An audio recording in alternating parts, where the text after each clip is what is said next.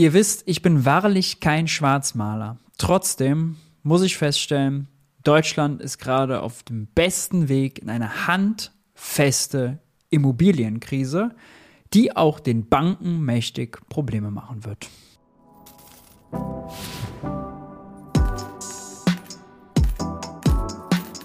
Hi und herzlich willkommen bei Geld für die Welt. Ich bin Maurice und in diesem Video kümmern wir uns mal um die Baubranche. Da ist nämlich einiges los, es gibt einige Zahlen, die wir uns anschauen müssen und die wahrlich, wahrlich, wahrlich nicht gut aussehen.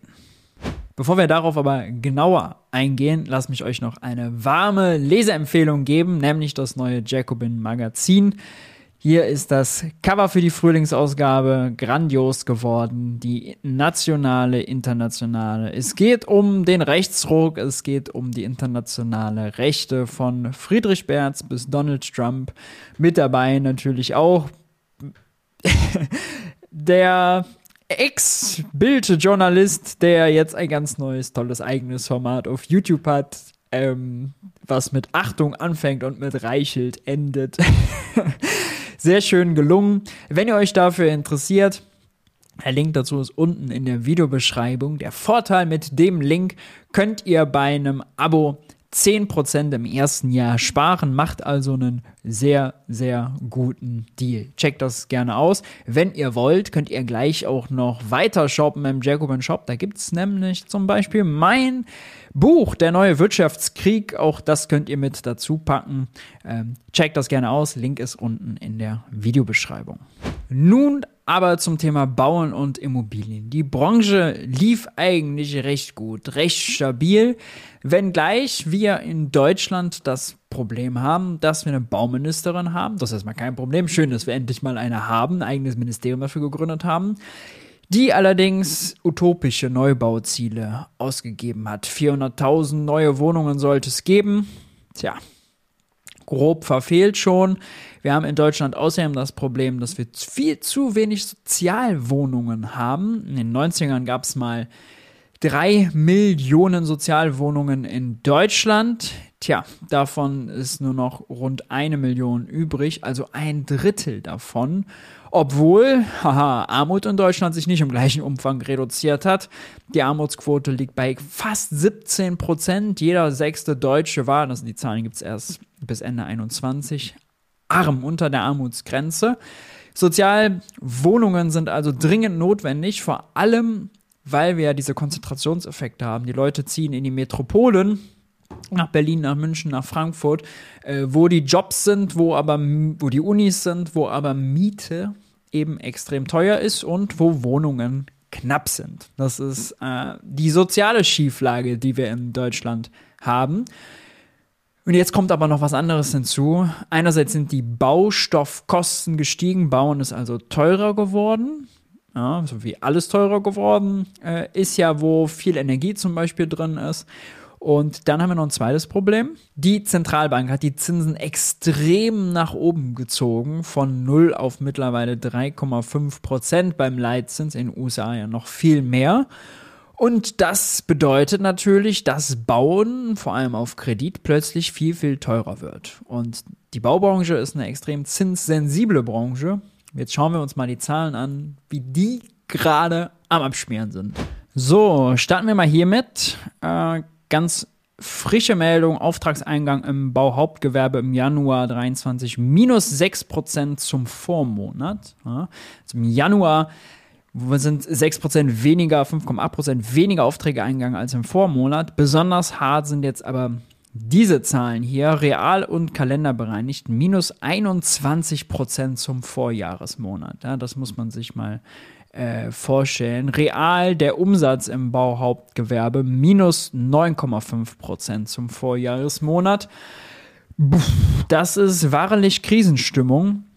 Äh, da schmiert mächtig was ab und wir sehen es hier auch an der Statistik. Auftragseingang im Bauhauptgewerbe. Es ist unschwer zu erkennen, wo es hingeht. Es ist der freie Fall nach unten. Ja. Dazu kommt noch eine andere Meldung vom IFO-Institut und zwar die Stornierungen im Wohnungsbau. Ja, auch hier sehen wir die in der Grafik, wie die von ein paar Prozent, die normal waren, schon während der Corona-Pandemie hochgegangen sind. Unsicherheit, da will man sich nicht sowas ans Bein binden. Langfristige Investitionen, langfristige Kreditbindungen sind da wirklich out. Dann, nach dem ersten Corona-Schock, es hat sich halbwegs normalisiert. Auch da ist aber zum Beispiel Holz und so schon deutlich teurer geworden. Ja, so ein paar Baustoffe. Das hat den Wohnungsmarkt schon belastet. Und dann sieht man ganz klar Mitte 22, ja, mit den Zinserhöhungen und natürlich die ausgelöst wiederum durch den Krieg. Unsicherheit, hohe Kreditkosten, wumms, sind die Stornierungen durch die Decke gegangen ja, und liegen mittlerweile bei 5 10 Prozent. Das bedeutet, es gehen weniger Aufträge rein. Aufträge, die vorher schon drin waren, werden storniert. Hier haben wir noch einen ähnlichen Indikator, sind die Baugenehmigungen. Auch die, man sieht es direkt an der Grafik, ja, gehen steil nach unten, es wird weniger genehmigt. Dafür, dass also unsere Bauministerin so ambitionierte Ziele ausgegeben hat, muss man sagen, gerade ist total gegenläufig der Trend. Die Baubranche schmiert gerade ab. Und nicht nur das, sie abschmiert, dass wir unsere Wohnungsziele nicht erreichen, dass das eine soziale Schieflage bedeutet, weil wir dann zum Beispiel natürlich nicht neue Sozialwohnungen bekommen, sondern im Gegenteil ja eher noch mehr verlieren, weil alte Sozialwohnungen aus ihrer Bindung, aus ihrer Sozialbindung rausfliegen und neue nicht nachkommen, nicht gebaut werden es ist für ganz viele äh, Dinge in der Wirtschaft extrem schlecht, weil ja alle natürlich darauf angewiesen sind, dass die Leute vernünftig wohnen können. Ja, die Arbeitgeber brauchen, haben einen Vorteil davon, wenn die Leute nah dran wohnen können. Gleichzeitig haben äh, die Innenstädte, die Firmen, die da zum Beispiel sitzen, der Bäcker Lutze und der Friseur Müller und der Textilhandel äh, Ludwig, die haben natürlich ein Interesse daran, dass die Leute nicht alles mit auf ihr ganzes Einkommen an Miete verlieren, sondern dass sie noch was über haben, um dann da shoppen und einkaufen zu gehen. Ja, und auch das wird natürlich, wenn die Mieten durch die Decke gehen, ähm, immer schlimmer. Aber wir haben noch ein ganz anderes Problem. Das sehen wir hier. Das ist der Häuserpreisindex. Der ist immer ein bisschen verzögert. Wir haben den hier für Ende 22, ja, viertes Quartal 22. Und da ist er das erste Mal seit langem gefallen. Die Häuserpreise sind um 4% gefallen. Jetzt kann man ja sagen, ah, okay, vorher sind die ja ganz Zeit gestiegen. Ist ja mal gut, dass die fallen. Mhm. Kann man vielleicht ja irgendwann günstiger kaufen. Mhm. Nur das Problem ist ja, das ist eine Immobilienblase. Ja, wenn die hier Jahr für, äh, Quartal für Quartal um 10% steigen, ist ja völlig klar, dann handelt es sich hier um eine Blase.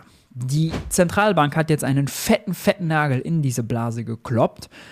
Und das ist problematisch für all diejenigen, also sinkende Häuserpreise sind für all diejenigen problematisch, die Kredit finanziert haben. Denn die haben ja die Immobilie dann als Sicherheit hinterlegt. Wenn die Immobilie jetzt aber an Marktwert verliert, ja, dann erleben wir genau das, was wir zum Beispiel in den USA erlebt haben, 2006, 2007 und auch in Spanien, dass plötzlich die Banken sagen, oh, unser Kredit, den wir ausgegeben haben, der ist ja gar nicht mehr gedeckt. Ähm, jetzt wollen wir aber bitte, dass die Leute Sicherheit nachschießen oder Eigenkapital nachschießen. Dann müssen die Leute sagen, oh, haben wir gar nicht, können wir gar nicht, wir sind schon am Limit. Die Leute müssen ja auch mehr für anderes berappen und plötzlich kriegen die ein Problem. Dann fallen Kredite aus ähm, ähnliches Problem wird auch der Zins an sich bringen. Wir haben hier den Bauzins. Auch hier sieht man, wie krass der nach oben geschossen ist. Ja, man konnte ähm, bei einer 10- oder 15-jährigen äh, Zinsbindung noch Anfang der Pandemie für 1% oder knapp drunter bauen oder kaufen. Ne? Bekam man einen, einen Immobilienzins. Äh, und jetzt mittlerweile sind wir bei äh, knapp 4% wieder angelangt. Und wenn die Zentralbank den Zins weiter erhöht, wird er natürlich noch weiter ansteigen. Und wenn er bis dahin nicht bleibt, wenn er nicht runterkommt, ja, dann haben natürlich alle, die Anschluss finanzieren müssen, ein Problem. Jetzt können wir mal schauen. Hier haben wir ja 15 Jahre auf der Grafik drauf. Wenn man jetzt 10 Jahre zurückgeht, ja, also von 23 oder hier von 22 hat es ja schon angefangen, mal 10 Jahre zurückgeht, kommt man hier bei 2012 hin. Ah, und da haben die Leute auch für ja, knapp unter 4% finanziert. Das heißt, die dort jetzt mit nach, äh, die Zinsbindung ausläuft, ja, und die für den Restwert des Hauses, 300, 200, was auch immer, 1000 Euro, ja, viel Geld, eine Anschlussfinanzierung brauchen, dann ist für die der Schock gar nicht so groß. Aber wenn in zwei, drei Jahren ja, hier die Leute, die für 2%, für, 3, für 1%, ja, für 1,3% finanziert haben für 10 Jahre, wenn die auf einmal die Zinsbindung ausläuft und die auf einmal hier diese 4 oder wenn es noch höher geht, 5%, was auch immer nachher berappen müssen, das wird nicht gehen. Ja? Äh, 3% mehr Zinsen, Prozentpunkte, kann mal schnell bei einem hohen Restwert des Hauses 300, 600, 900, 1000 Euro im Monat reine Zinskosten zusätzlich bedeuten die können die Leute nicht mal ebenso berappen. Das heißt, das Kreditausfallrisiko ist hier besonders groß. Ja.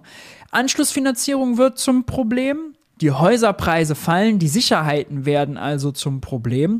Und wir wissen ja auch, wenn die Häuserpreise fallen und die Banken Probleme bekommen, dann werden sie alle versuchen, oh, ja, wenn die hier sowas sehen, die Banken, oh, Preise brechen ein, ja, und Nervosität am Finanzmarkt, werden natürlich viele Banken versuchen, diese Forderungen loszuwerden und zu verkaufen und zu versichern. So, wenn das alle machen, dann geht auf einmal, äh, gehen auf einmal diese, diese äh, Versicherungsprodukte werden auf einmal extrem teuer. Und wenn alle sehen, oh, alle wollen das gerade loswerden, so, das ist also wirklich ein Heu, wo nur ein Funken drauffallen muss.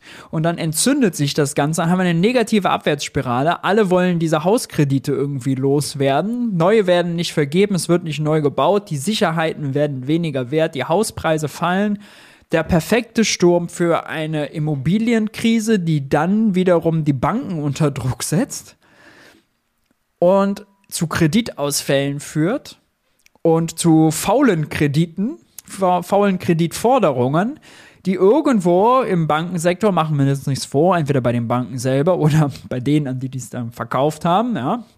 Wie eben bei der Finanzkrise 2008, die auch durch genau diese Spekulation und Fehlspekulation ausgelöst war und durch die Zinsänderung, die da genau dann zum Problem wird und einen mächtigen Knall verursachen kann. Da sind wir noch nicht, ja. Ich will jetzt nicht, will jetzt nicht zu sehr schwarz malen. Aber also, die Baubranche ist zum Erliegen gekommen. Die Preise fallen. Die EZB hält weiter daran fest, die Zinsen hochzuziehen, um die Preise zu bekämpfen. Und nochmal, ich habe es schon an ganz vielen anderen Stellen gesagt, hier sieht man jetzt wirklich den Widerspruch zwischen Preisstabilität und Finanzstabilität. Je höher die EZB den Zins zieht, um nach ihrer Logik, die ich ja häufig kritisiere, nicht zuletzt äh, in meinem Buch Teuer, die Wahrheit über Inflation, ihre Profiteure und das Versagen der Politik. Je höher sie diesen Zins äh, zieht, um die Preise runterzubringen, desto mehr gefährdet sie die Finanzstabilität. Und das ist natürlich wahrlich schlecht und wahrlich ein Risiko. Wie seht ihr das Ganze? Habt ihr vielleicht Probleme auch mit eurer Zinsbindung? Schreibt es gerne mal unten in die Kommentare und diskutiert da fleißig mit. Äh, Habe ich das jetzt zu schwarz gemalt? Muss man sich gar nicht so Sorgen machen. Wie seht ihr das? Ansonsten, wenn euch das Video gefallen hat, lasst gerne ein Like da, lasst ein Abo da. Den Link zum Jacobin Magazin findet ihr in der Videobeschreibung. Klickt unbedingt auf meinen Link, da könnt ihr bei einem Abo im ersten Jahr 10% sparen. Das ist der Real Deal. Ansonsten bleibt stabil und ich hoffe, wir sehen uns beim nächsten Video.